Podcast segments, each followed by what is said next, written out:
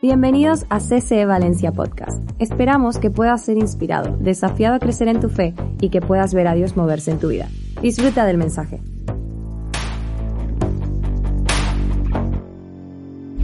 La semana pasada comenzábamos una serie y aquí el video intro nos recordaba. ¿Alguien se acuerda el nombre de la serie? Mejores decisiones, menos arrepentimientos. Porque es verdad, cuanto mejores decisiones tomamos, menos nos vamos a arrepentir de ciertas cosas. No sé si te pasa como a mí, que cuando piensas en dónde estás o en decisiones que tomaste, dice, ¿quién me mandó? ¿Quién me mandó? O cuando tu esposa te dijo algo y tú dijiste, la verdad que tenía razón. Y cuando tu esposo, te, y tu esposo te dijo algo, tú no dices nada porque tu esposo a veces dice cada tontería, si es como yo, pero siempre estás donde estás por las decisiones que tomas. La verdad que esta serie cuando empezamos una serie, lo que queremos hacer es agarrar un tópico, un tema que está de moda, poder bajarlo y trasladarlo a varias sesiones para que podamos captar lo importante y podamos tener algo en qué trabajar semana a semana. Dentro de un rato te voy a poner a ejercitar lo que aprendimos la semana pasada. Así que si tienes ahí tus notas, ves sacándolas que yo no las vea porque te voy a hacer una pregunta. Mira, mientras mejores decisiones tomamos, menos arrepentimientos vamos a tener. Y es verdad, hay personas que dicen que no se arrepienten de nada de lo que han hecho. Pero si te pones a pensar, si te pones a pensar en tu vida, en aquellas conversaciones que tuviste, en aquellas palabras que dijiste, en aquellos sitios a los que fuiste, aquel viaje que hiciste, aquella persona con la que te relacionaste, aquel mensaje de WhatsApp que respondiste, ¿No te has preguntado alguna vez qué hice? Me arrepiento de esto. Quizás tú eres de los que no se arrepienten de nada. O quizás en esta mañana estás pensando o a lo largo de, esta serie diciendo, ¿por qué hice lo que hice? ¿Quién me mandó a hacer esto? Mi esposa se va a ir de viaje a África y ella ya está preocupada por lo que va a venir pero tuvo que tomar un momento la decisión. Y ahora me toca a mí y a mi hijo tomar decisiones. Y nosotros ya tenemos todo armado. Cuando ella se vaya a África, ya tenemos la cantidad de películas de Marvel que nos vamos a, estar viendo. Ya tenemos un plan armado, pero mi esposa está, ¿y qué vas a hacer? ¿Y, qué ¿Y quién va a llevar el niño al colegio? ¿Y qué va a comer? Tranquila. Y Lucas le dice, tranquila mamá, estamos los dos con papá, va a ir todo bien. Y yo espero no arrepentirme de esas decisiones que voy a tomar esos días. Porque quizá vamos a comer muchas palomitas, vamos a estar con el perro que no ladra, que no muerde y, ese perro que hablamos recién, y vamos a hacer un montón de cosas que cuando mamá está en casa, quizá no podemos hacer, y como hoy mamá no está aquí, está en Kids, ella no se va a enterar porque ustedes no le van a contar nada de esto que yo estoy diciendo, pero nosotros ya tenemos nuestro plan y nos ha llevado a tomar decisiones. La premisa de esta serie dice que las buenas preguntas nos llevan a mejores decisiones. Y mejores decisiones traen menos arrepentimientos, porque al final estamos donde estamos por las decisiones que tomamos. ¿Te has puesto a pensar en esto? Que en el lugar en el que estás, en el que te encuentras hoy, ya sea que estás aquí o estás en línea, es por las decisiones que tomaste. Y son las buenas preguntas, las buenas preguntas, las que nos llevan y nos ayudan a tomar mejores decisiones. Ahora bien, hay algo que todos tenemos en común y es nuestro amor por las historias. Nos apasionan las historias. algunos nos gustan contar historias, a otros nos gustan que nos cuenten historias. José Manuel recién nos contó una historia que a mí me, me conmovió cuando él la contó y me llevaba a meterme dentro de lo que él estaba contando y pensar si él era el protagonista de esa historia y estaba hablando en primera persona o si estaba hablando de otra persona y quizás había personajes de los que estaban aquí implicados en esa historia. Mi imaginación puede ser muy grande, pero la verdad que las historias me gustan y me gusta entenderlas. Y a todos nos gusta. Quizás de pequeño te gustaba la historia de cómo se conocieron tus papás. O quizás hay alguna historia legendaria en tu familia. Lo, cierto es que cada uno de nosotros está creando una historia. la historia de nuestra vida. Hablando de historia y de mi esposa, una historia legendaria es cómo mi esposa me conoció a mí y se enamoró perdidamente de mí. ¿Quieren que se las cuente? No, ¿por qué son tan chismosos? No les voy a contar la historia de cómo mi esposa se enamoró de mí. Pregúntenselo a ella. Pueden hacerlo al finalizar la reunión o, cualquier otro momento, porque es una historia legendaria, cómo ella se enamoró de mí. A mí no me quedó otra que decirle, bueno, está bien, empecemos esta aventura juntos. Pero la verdad es que a todos nos gustan las historias. Debería ser evidente, pues, porque cuando alguien te pregunta de tu pasado, a qué escuela fuiste, dónde estudiaste, cómo te conociste, ¿qué es lo que haces cuando alguien te pregunta eso? Pues te sumerges en un capítulo de tu historia, en un capítulo de tu vida. Y a muchos de los que estamos aquí nos gustan las historias. Y aquí está la cosa, mientras esos eventos ocurren, mientras cada historia ocurre, nada, no pensábamos en términos de historia. O cuando te conociste con la que hoy es tu esposa, o como el caso de Dixon que lo estoy viendo acá, con la que va a ser su esposa, que todavía le tiene que decir que sí. ¿Te imaginaste, Dixon, que estabas escribiendo o empezando a escribir una historia? Claro, ¿te imaginaste que estabas escribiendo una historia hermosa? ¿Te imaginaste la clase de historia que estabas escribiendo? No. A veces actuamos porque actuamos y cuando nos enamoramos nos embobamos y no pensamos y no nos hacemos preguntas.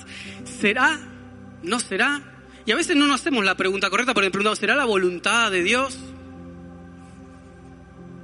¿Será que con esta chica vamos a conquistar el mundo? ¿Será que vamos a alcanzar los sueños de Dios, lo que Dios tiene para nosotros y para las siguientes generaciones? ¿Y que vamos a formar un hogar en el que podamos impartir esto mismo? ¿O vas decidiendo, decidiendo?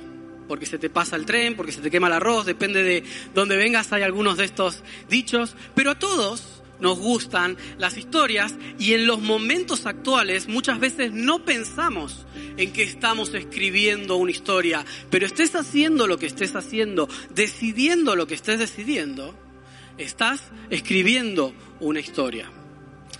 Y esto nos lleva hacia donde vamos a ir hoy, que todo acontecimiento actual, significativo o incluso inusual en tu vida, incluso una temporada de tu vida, una vez que ha quedado atrás, ¿Qué haces con esto? Lo reclasificamos como una historia. ¿Y es una historia que te gustaría contar? ¿Es una historia que te gustaría que recuerden? ¿O es una historia de la que prefieres que mejor nadie te pregunte, que prefieres no contar porque trae vergüenza? ¿Qué tipo de historia estás escribiendo? ¿En qué tipo de historia te encuentras?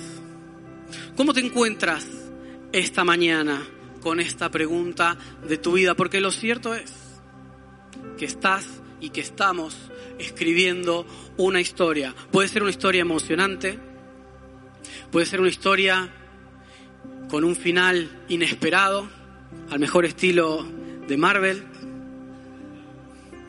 Puede ser cualquier historia, pero hoy puedes decidir que estas preguntas te lleven a escribir una mejor historia. La verdad es que escribimos la historia de nuestra vida decisión a decisión, una decisión a la vez. Y esto tiene que ver con el hoy, qué voy a decidir hoy, qué quiero escribir.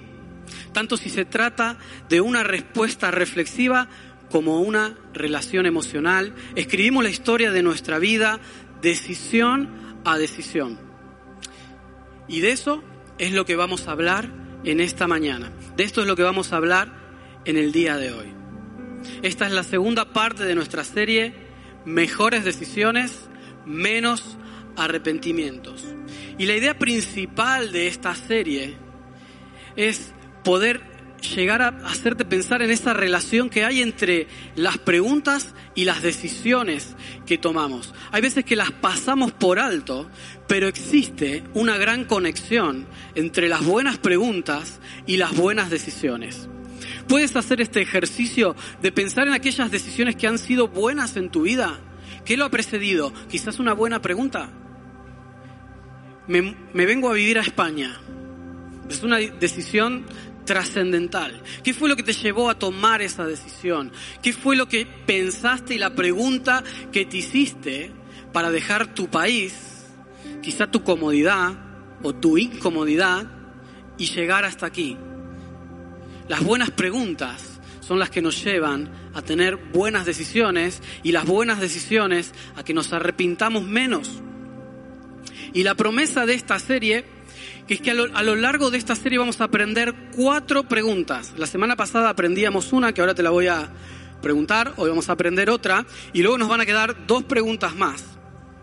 La, promesa de la serie es que si te haces las preguntas correctas y actúas y respondes honestamente a ellas, alrededor de estas preguntas vas a construir y vas a tomar mejores decisiones y en consecuencia vas a vivir menos arrepentimientos. ¿A cuántos de aquí le gusta arrepentirse? ¿Te gusta arrepentir muy bien? ¿A quién más le gusta arrepentirse? Por lo general nos cuesta arrepentirnos. Por lo menos yo, yo, yo, bien argentino, a mí me cuesta arrepentirme un montón. Porque siempre creo que tengo la razón en todo. Por algo Dios me hizo argentino. Y pienso eso, digo, ¿yo de qué me voy a arrepentir si tomo buenas decisiones? Pero mira, tengo amigos que se han arrepentido un montón y hablando de, historias, ahora te voy a contar una historia súper divertida.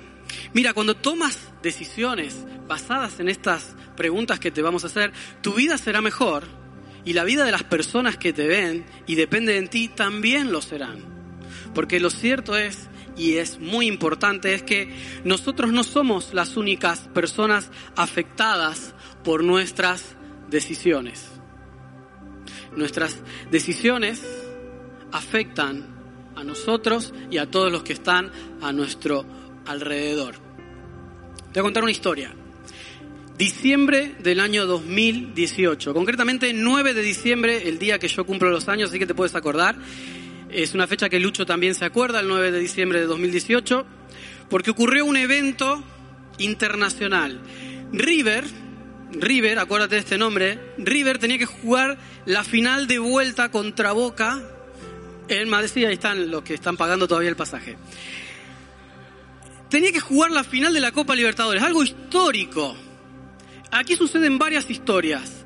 Yo tenía un pasaje para ir a Estados Unidos a comprarme unas guitarras que mi esposa me había dicho que no fuera y yo no le escuché y había comprado el pasaje. Se decide que la final va a ser en Madrid y mi hermano me dice, por tu cumpleaños te regalo la entrada para ver River. ¿Qué hago? ¿Voy? ¿No voy? ¿Voy? ¿No voy? Al final la música siempre empezó a tirar y, me fui a comprar las, las guitarras. Pero tengo amigos en Argentina que se hipotecaron para venir a Madrid a ver perder a su equipo. Porque si hubiese sido de River, está bien. Vení, después pagás a 40 años lo que hiciste, pero ¿quién te quita lo bailado? Pero si sos de boca y viniste, todavía estás pagando. Y esa es una historia de que espero que te arrepientas en esta mañana, si no ahora oramos por ti, y, y que digas, ¿qué estoy haciendo con mi vida? Pero es verdad, a veces tomamos decisiones basadas en emociones que luego nos llevan a arrepentirnos y no medimos la consecuencia y afectan a nosotros y a todo nuestro alrededor. La semana pasada, el pastor Néstor sugirió que memorizáramos un versículo, no me lo pongas todavía ahí, y vamos a hacer una competencia. Estas dos filas por un lado y estas dos filas por el otro. La primera pregunta, espera, espera, espera. La primera pregunta es, ¿Qué, vamos a hacerlo más fácil, ¿qué libro, no respondan nada todavía, qué libro de la Biblia era? Vale, pero lo hicieron a destiempo, hagan lo que quieran, no pasa nada. hicieron, está bien, ganaron todos, proverbio. Vale, ahora vamos a profundizar más porque hay que profundizar en la palabra. ¿Qué capítulo de proverbios era? ¿Quién da más? ¿18? ¿Quién da menos? Eh, eh, eh, ¿Cuánto? 22. Vale, 22. Vamos, ahí vamos. 22. Y luego. El 3. Vale, muy bien. Bien, ahí. Acá, esta la respondió primero este, esta fila. Luego se van a llevar un premio. ¿Y qué decía este versículo?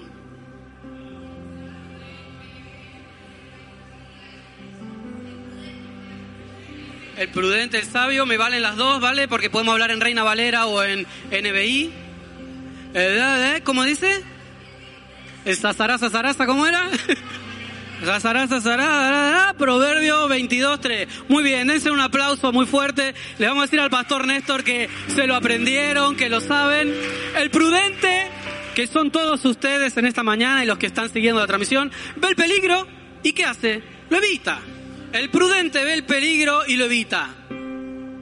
Y el inexperto, el necio, según la versión, todos los que no vinieron en esta mañana, todos esos, que el domingo que viene le vamos a preguntar el versículo, sigue adelante. ¿Y qué pasa? Sufre las consecuencias. Vale, vamos a hacerlo porque yo hice una apuesta con el pastor Néstor y le dije que si ustedes hoy lo decían más fuerte que el domingo pasado, él me iba a tener que traer algo especial de África. Y yo quiero traer, que él me traiga algo especial de África. Sé que él estará mirando la reunión, sino ahora dentro de un rato. Así que vamos a ver, Pastor Néstor, esta es para vos, esta va para vos. Vamos a decir el versículo todos juntos y bien fuerte. El prudente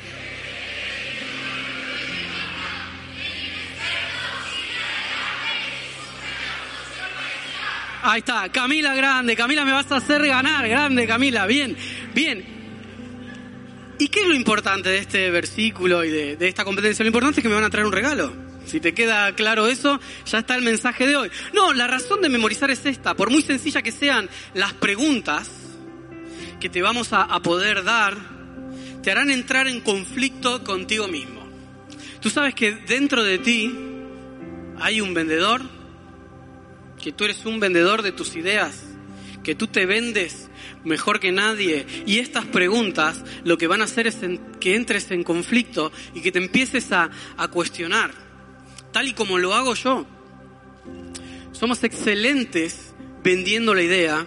El, domingo pasado aprendíamos que no importa lo que hayan hecho otros, conmigo no va a pasar esta vez. Ah, él se equivocó, pero esta vez va a ser distinto. ¿Por qué va a ser distinto? Porque lo digo yo. Y a veces nosotros nos vendemos así. Eh, tengo que viajar a Estados Unidos a comprar las guitarras. ¿Por qué? Habiéndome dado consejo que no lo hiciera. ¿Por qué?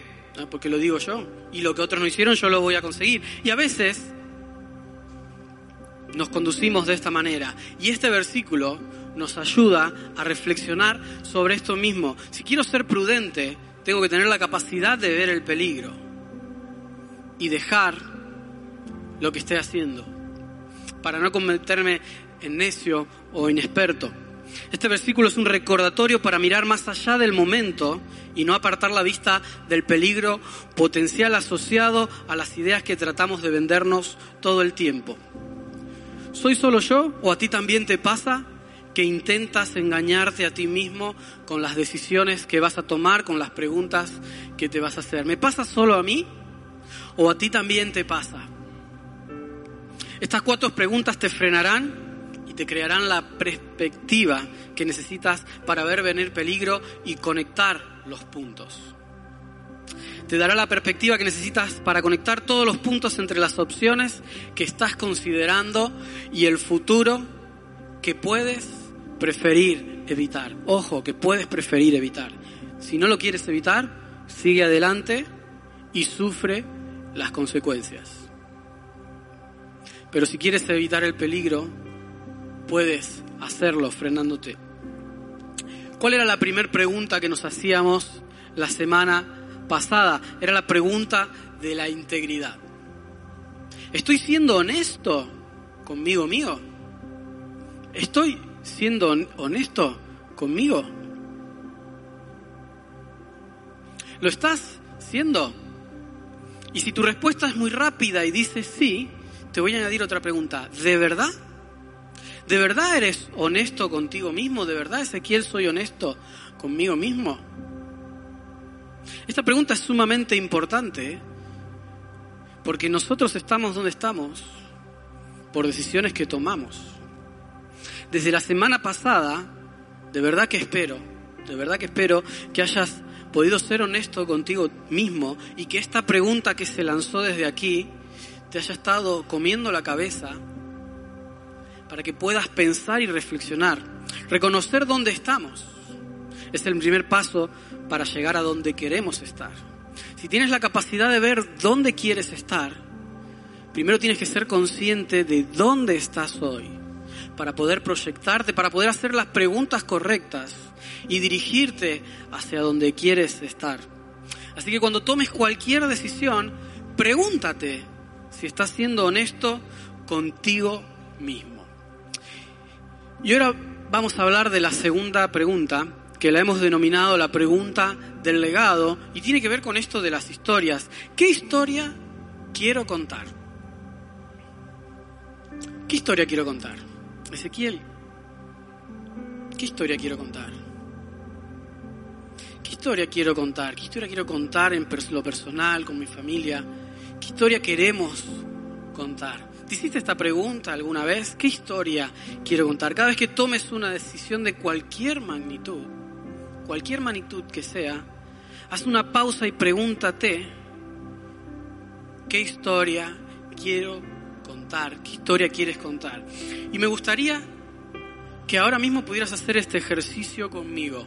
Te voy a dar un minuto para que pienses dentro de ti qué historia quieres contar. No importa la historia que estés contando ni que estés escribiendo hasta ahora. Toma un momento ahora para pensar qué historia quieres contar. ¿Qué historia quieres contar?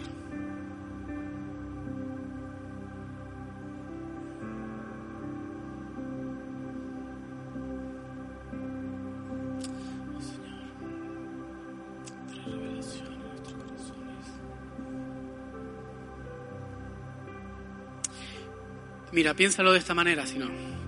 Cuando esta decisión o quizá esta temporada de tu vida, esta relación o esta experiencia se reduzca a solo una historia que vayas a contar.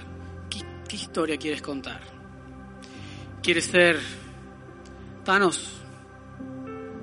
¿O quieres ser Iron Man? ¿Quieres ser un buen o un mal ejemplo?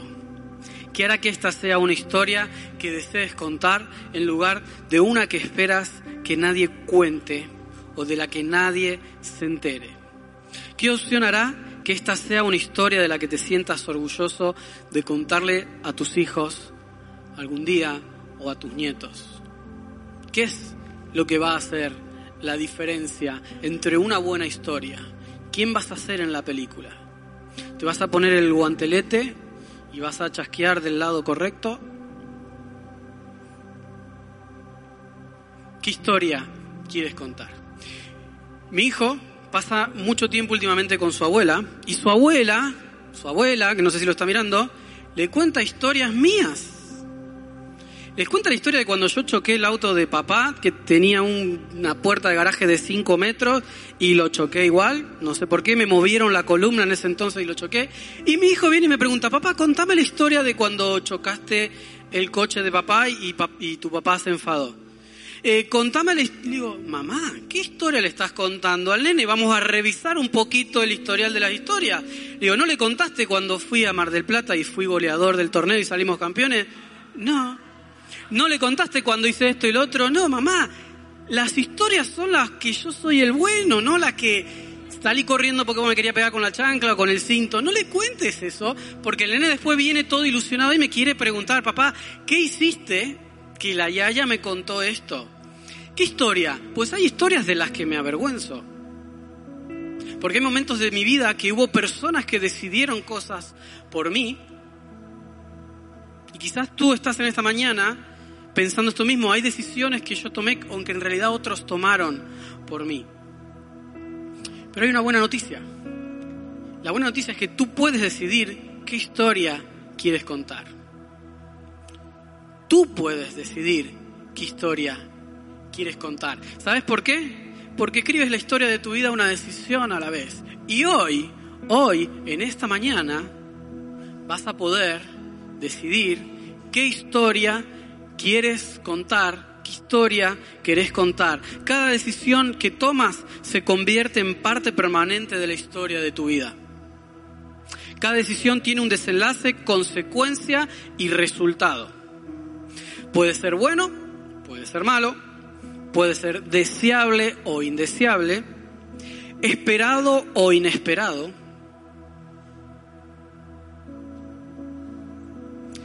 Bueno o malo, deseado, indeseado, esperable, inesperable. Pero cada decisión que tomes va a tener una consecuencia. Y la buena noticia es que tú puedes decidir hoy qué historia quieres escribir. Ahora, quiero que sepas que cada decisión que tomas va a ser permanente, porque no tenemos el ojo de Agamotto que nos lleve para atrás y podamos cambiar las decisiones que tomamos. ¿Nos gustaría? Sí. Muchas veces nos gustaría haber cambiado decisiones que tomamos. Pero hoy, hoy, hoy, hoy tengo y tenemos la oportunidad de decidir bien, hacernos buenas preguntas para saber qué historia queremos contar. ¿Qué historia quieres contar? Es una gran pregunta. Porque si la logras responder y descifrar, la vas a escribir todos los días de tu vida. Y puede ser una historia legendaria que se vaya a contar. Y esto trae a mi memoria una historia de la Biblia. Y es la historia de José. Quizá muchos de ustedes ya esta historia la saben de memoria, la han contado a sus hijos, a sus nietos, se la han contado. Así que yo voy a hacerte una versión resumida de la historia de José, porque creo que tenemos mucho que aprender de cómo José accionó y escribió una historia. Entonces te voy a pedir que nos subamos juntos al, al DeLorean y hagamos un viaje a Génesis 37, del 37 hasta el final de Génesis, que se encuentra ahí la historia de José, y concretamente le vamos a poner al, coche las coordenadas del año 1800 antes de Cristo. Entonces, nos subimos juntos a esta historia y empezamos con José. ¿Quién era José? José era, en este punto de la historia, un joven de 17 años. Era el onceavo hijo de doce que iban a ser después de Jacob, o también conocido como Israel. Y en este punto de la historia, en Génesis 37, José se encuentra en una situación que no hay opción de que él pueda ganar. No sé si te acuerdas, José, le pregunto a mi hijo de José, me dice José el soñador, porque se ve que hay una canción que habla del soñador José. Y José era un poco no sé cómo decir la palabra correcta, pero José era un poco especial, vamos a decir, con sus hermanos. Él se sentía amado por su padre, su padre hacía que sus hermanos sintiera que él era especial, y José soñaba y tenía sueños. Pero se los contaba a sus hermanos y le dice, eh, muchachos, ayer soñé una cosa. Ah, sí que soñaste, José. Mira, soñé que yo tenía un animal, ustedes tenían los suyos, y el mío se despierta erguido y el de ustedes todos postrados. Y José se va, le deja eso. Y los hermanos se ponen a pensar, y este que quiso decir que nosotros nos vamos a postrar a los pies de él, pues será un desgraciado, este José que no sé qué, no sé cuánto, encima es el menor de todos porque Benjamín todavía no estaba, no sé qué. Y José se va. Y los hermanos empiezan a maquinar contra José. Pero no se queda conforme José y les dice, chicos, ayer también soñé. Y ya los hermanos estaban un poco más a ver qué soñó este. Y José le dice, soñé que estaba el sol, la luna, las estrellas, 11, 12, por ahí. Y, lo mismo, el final era el mismo, que todos ustedes, y ahora ya lo incluía también a su papá, iban a estar postrados delante de mí. Jacob lo escucha y lo reprende. Y le dice, ¿tú quieres decir que nosotros nos vamos a postrar ante ti? Entonces, este era el contexto en el que José se movía y sus hermanos empezaban a tener celos y envidia de él. Un día, un día, sus hermanos se van al campo y Jacob manda a José a que vaya a ver cómo estaban los hermanos. Aparte, José, una cosa, José era un chivato, porque le decía lo que hacían los hermanos o no. O sea, las tenía todas de perder José.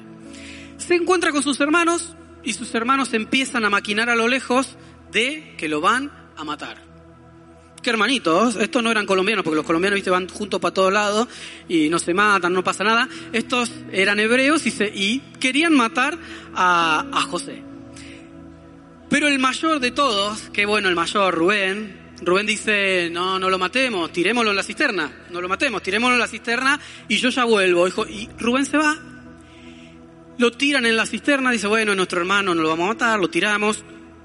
Y hay otro hermano, que espero que no haya ninguno que se llame de esa manera, Judá, qué lindo Judá. Judá dice, bueno, no lo matemos. Ahí vienen unos vendedores, vamos a venderlo. Vamos a sacar plata, vamos a sacar euros de acá del, del negocio, que la crisis está viniendo muy heavy y tenemos este tirado acá, le rompemos la túnica, le decimos a papá que lo mató un animal muy salvaje, muy, muy, muy salvaje, y hicimos negocio. Acá sí era medio colombiano, ya empezó a buscar el negocio de la, de la situación, y, y Judá, qué lindo Judá, ¿no? Bueno, y los demás, súper lindos también, bueno, vamos a venderlo y, y, luego nos repartimos y vemos qué, qué hacemos. Lo venden, qué lindo, ¿eh? qué, qué lindos hermanitos, ¿no? Tener 11 hermanos y que, y que te vendan. Llega Rubén, se entera que lo habían vendido y Rubén yo lo salvo un poco de esta historia porque la Biblia lo pone ahí, que Rubén desgarra sus vestiduras, eh, hace lutos, dice que le voy a decir a papá, un montón de cosas ahí. Pero ponte a pensar en la historia de José, pero en la historia de los hermanos. Los hermanos, con la decisión que tomaron, empezaron a escribir una historia. Y esa historia los convirtió en mentirosos de por vida. Ahora los hermanos de José tenían que acarrear con una decisión que habían tomado que le iba a traer consecuencias durante toda su vida. Entristecer el corazón de papá. Tener que aguantar una mentira entre ellos. Hacer cómplice a su hermano que aparentemente no tenía el mismo corazón o la misma maldad que tenían ellos. Y mira esto, lo que ganas en un momento por una mala decisión no vale tanto como para que cargues con una historia que no quieres contar el resto de tu vida. No vale tanto. No vale tanto. Lo que ganas en un momento no vale tanto. No es una historia que vas a querer contar ni que se cuente de ti. Seguimos con José. José termina en una subasta en Egipto, lo compra Potifar, lo venden como esclavo y José tiene que tomar una decisión. Dice, ¿hago lo que hacen todos los esclavos? Aprovecho la oportunidad y me voy. Trabajo de mala gana, porque al final soy un esclavo y me están quitando mi libertad y hago lo que todos hacen y trabajo de mala gana. O me sumerjo, me lanzo en este asunto con todo lo que tengo. Es un dilema muy interesante, porque él era un niño rico que encima había crecido como el favorito de su papá y ahora era esclavo y va a ser nadie en el lugar en el que está. Y este punto de la historia, y esto es lo que hace que muchos de nosotros nos podamos identificar con la vida de José. Nada de esto, ni lo que pasó con sus hermanos, ni lo que está por ocurrir ahora, era culpa de José alguien había tomado el control de su vida y había decidido por él. Su historia es igual que la tuya, igual que la mía. Fue secuestrada y manejada por personas malvadas y egoístas. Así que él debe haber pensado, ¿por qué voy a intentarlo? ¿Por qué me voy a preocupar? Esa es siempre la tentación cuando alguien decide nuestra historia y toma una mala decisión. Pero esto me encanta, de alguna manera José se sobrepone a esto, se niega a ser una víctima y en cambio decide servir a casa de Potifar como si fuera la suya propia. Hasta aquí vamos viendo la historia de José, él también tiene que tomar una decisión y él decide no convertirse en una víctima. Él podría haber dicho tranquilamente, esto yo no lo elegí, esto me lo tocó, Dios me prometió, Dios me dijo, Dios no sé qué, mi papá, pero mis hermanos hicieron esto y ahora me pasa esto. Sin embargo, él tenía algo y él decidió. Él decidió. O sea, no sé qué ha pasado en tu vida. Si otros han decidido, han tomado decisiones por ti, hay un momento, hay un punto un momento en la historia de tu vida en la que tú puedes decidir tomar el control. Y tomar el control tiene que ver con tomar buenas decisiones, a pesar de que estés viviendo algo injusto. Y es aquí donde la palabra de Dios se cumple. Donde yo voy a ver las promesas de Dios cumplidas en mi vida en base a las decisiones correctas que yo tome. La historia continúa y Potifar se da cuenta de lo bueno que es José. De que José podía administrar todo, que José se podía confiar, porque José tenía algo que lo que él tocaba prosperaba. Y Dios siempre estaba con él. Y sabes una cosa, Dios está contigo en esta mañana, Dios está conmigo. Y lo que tú toques y lo que yo toque va a prosperar. Si yo me alineo mi corazón al de Dios, si tomo las decisiones correctas, voy a prosperar, no importa en el lugar que esté. No importa lo que esté haciendo ni lo que quiera hacer. Lo que importa es que Dios me acompaña y que yo voy a decidir dar lo mejor con lo que tengo. Así que espero que tú puedas decidir eso mismo, tomar buenas decisiones y actuar de la manera correcta. Potifar se da cuenta de todo esto y José maneja toda la casa. Potifar lo único que tenía que hacer era levantarse, tomarse el cafecito por la mañana, salir a dar un paseo, irse a jugar al dominó al bar, porque no tenía de nada que preocuparse. Y tanto en su casa como en el campo y en sus otros negocios, todo prosperaba, porque José estaba al mando de su casa. Ahora da un giro la historia otra vez en la vida de José. Hasta aquí, José era interesante, una mala situación se convierte en una muy buena situación. Pero ¿qué pasa con José? Se cruza otra persona en su historia y se cruza una mujer. Y cuando se cruza una mujer, ya la, hemos liado, ¿no? Venía bien, dice José, venía bien, venía bien, pero y ahora se me presenta esta situación. Se cruza la esposa de Potifar. Vamos a ponerle Potifara porque no sabemos el nombre de ella. Se cruza Potifar en la historia de José y se ve que José físicamente estaba así como... Dice que estaba bien, que su cuerpo estaba bien, que, era fuerte, que para este entonces José ya tendría 20 años, igualito. Así que ahí la esposa de Potifar lo veía todas las mañanas a, este que salía así y le empezó a gustar. Y le dice, José, Josecito, dale José, que, que Poti ya se fue. Y José, no, no, no, dale, dale, que hoy no está, que hoy no viene, que hoy viene tarde, que hoy tiene la partida de pádel y, y vos sabés que cuando se ponen a jugar al pádel, si pueden dos horas, juegan dos horas y ya no vienen, dale.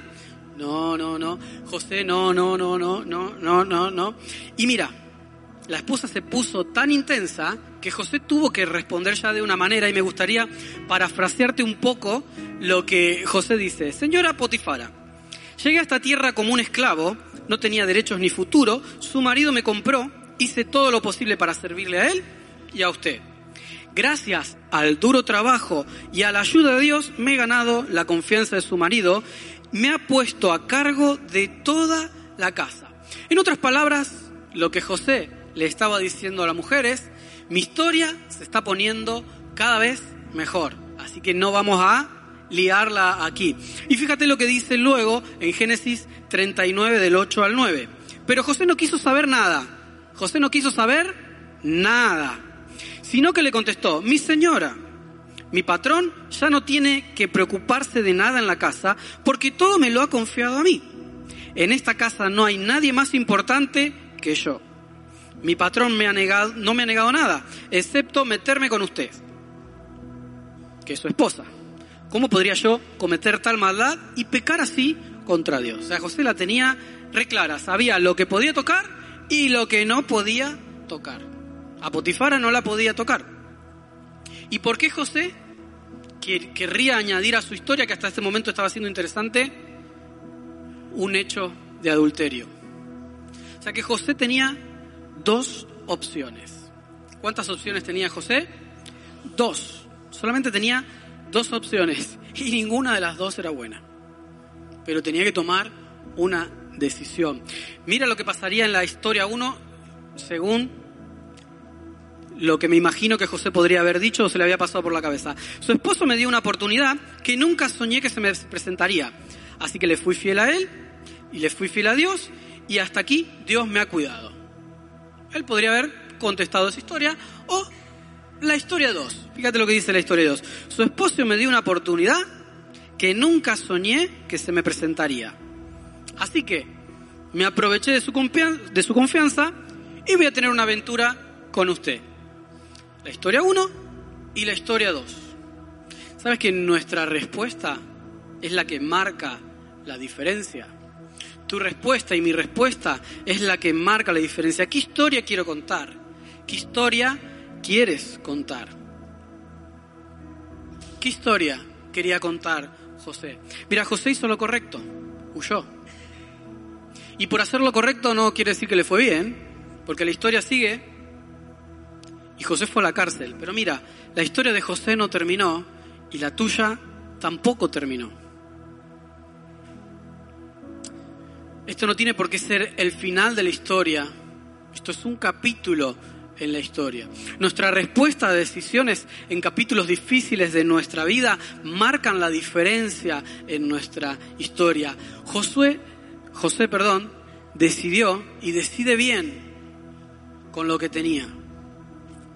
La historia continúa y es llevado a la cárcel. La mujer miente, engaña a su marido y José es metido en la cárcel. Pero José hace lo que siempre hacía organizar y ordenar.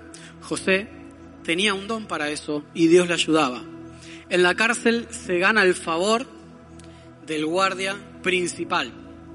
¿Y a cuántos de los que estamos aquí nos gustaría ganarnos el favor del guardia principal de la casa? A nadie, porque a nadie nos gustaría estar en prisión. Pero José, una vez más, decide hacer bien y llega un momento que José organizaba la cárcel horario de entrada, horario de salida, se encerraba en la celda, decía que hasta la llave, ya estoy, ya estoy encerrado, ahora salimos al patio. Tal confianza que la cárcel también había prosperado. José se hace amigo de dos personas de la, de la corte del rey que también se terminan olvidando de él. Y para llegar ya al, final de, de la historia, varios años más tarde, muchísimos años más tarde de que José está en la cárcel, en casa de Faraón les perturbaba el no poder interpretar un sueño. Ni los magos, ni los astrólogos, ni nadie de los que estaba en la corte de Faraón podía interpretar un sueño que Faraón había tenido. Entonces ahí se acuerda, ah, en la cárcel había un chico que me dijo lo que me iba a pasar y lo que le iba a pasar al otro. Y se cumplió. He llevado José a la corte, llega José ahí a la corte, y Faraón le pide que interprete el sueño y José es muy osado porque le dice, yo no te voy a interpretar el sueño, el sueño lo va a interpretar el Dios verdadero. Y esto es muy osado porque quizá lo pasamos por alto, pero el faraón se sentía un Dios. Pero era tan interés por saber lo que iba a pasar que decide escucharlo. José le dice lo que va a pasar, la historia ya la conocemos, siete años de una cosecha sobreabundante, más los otros siete años lo que iba a pasar, pero cuando termina, fíjate lo que le dice José, le da órdenes a Faraón, le dice, tienes que poner a una persona que cada mañana se levante enfocado en este problema, en esta situación, para que no te quedes sin nada. Todos en la sala pensaron que ese era el final de José, porque había encima osado de darle órdenes a Faraón. Pero Faraón sonríe y me mata la respuesta de Faraón. Génesis 41, 38. ¿Podemos encontrar una persona así en quien repose el Espíritu de Dios? Puesto que Dios te ha revelado todo esto, no hay nadie más competente y sabio que tú quedarás a cargo de mi palacio y todo mi pueblo cumplirá tus órdenes. Solo yo tendré más autoridad que tú porque soy el rey. José nunca dejó de hacer lo que él hacía. José siempre decidió bien con lo que tenía y en el lugar en el que estaba. No le importaron las circunstancias. No se vio como una víctima. José fue la solución para una nación, la tierra de Egipto, y luego por José entró todo el pueblo de Israel. José termina el libro de Génesis y Éxodo empieza después diciendo, muchos años después de la muerte de José, hubo un faraón que no se acordaba de lo que hizo José. José vio hasta tres generaciones después de él, por tomar buenas decisiones. No sé si leíste alguna vez esa historia en Génesis y no te invito a que la leas porque no vamos a tener el tiempo de desarrollarlo todo. Pero el punto de la historia es que José no era para nada como sus hermanos. ¿Sabes por qué? Porque tuvo la oportunidad de encontrarse de nuevo con sus hermanos. Quizá 15 o 17 años después, sus hermanos regresan, mejor dicho, van a Egipto en busca del alimento que necesitaban. Y sabes qué, una vez más José decidió, bien, decidió de la manera correcta, él decidió perdón en lugar de venganza. Él decidió por una historia digna de contar. Y por eso contamos la historia de José. Por eso se la enseñamos a los pequeños. Por eso lo hacemos. Porque la historia de José es una historia digna de contar. Una historia emocionante. Una historia que se escribió decisión a decisión. Decisión, respuesta. Decisión, respuesta. Y esto es lo que me trae en el DeLorean de regreso hasta aquí. Es tu turno. Es tu turno. Es tu turno de decidir. ¿Qué historia quieres contar? ¿Qué historia quiero contar? Y mientras le voy a pedir al equipo que vaya pasando, ¿qué historia quieres contar? ¿Qué historia quieres que se cuente de ti? Como José y como sus hermanos, estás escribiendo tu historia. Tu historia de una decisión a la vez. Decisión, respuesta, decisión, respuesta. No hagas, por favor, no hagas lo que hicieron sus hermanos. Nunca jamás elijas la opción que te convierte en un mentiroso de por vida. No elijas esa decisión. Porque mucho después de lo que ganaste se haya ido, tú te vas a quedar con tu mentira para el resto de tu vida. Te quedarás con una historia que no estás orgulloso de contar. Cada decisión relacional, financiera, académica, profesional y los resultados de esas decisiones se convierten en una parte permanente de tu historia. Así que escribe una buena historia. Cada decisión es permanente. Mira, si no te has decidido por contar una buena historia hasta el momento, recuerda esto muy importante. Tu capítulo actual es solo un capítulo. No es toda la historia. Así que mientras vamos terminando, quiero desafiarte a que tomes una decisión. Y esto es con lo que quiero que te quedes del mensaje en esta mañana con esta segunda decisión que tiene que ver con la decisión del legado. Decidiré tener una historia que esté orgulloso de contar. Gracias por escucharnos y ser parte de esta comunidad. Suscríbete a nuestro canal y comparte este mensaje con todos aquellos que lo necesitan. Si quieres más información, no dudes en buscarnos en nuestras redes sociales como CCE Valencia.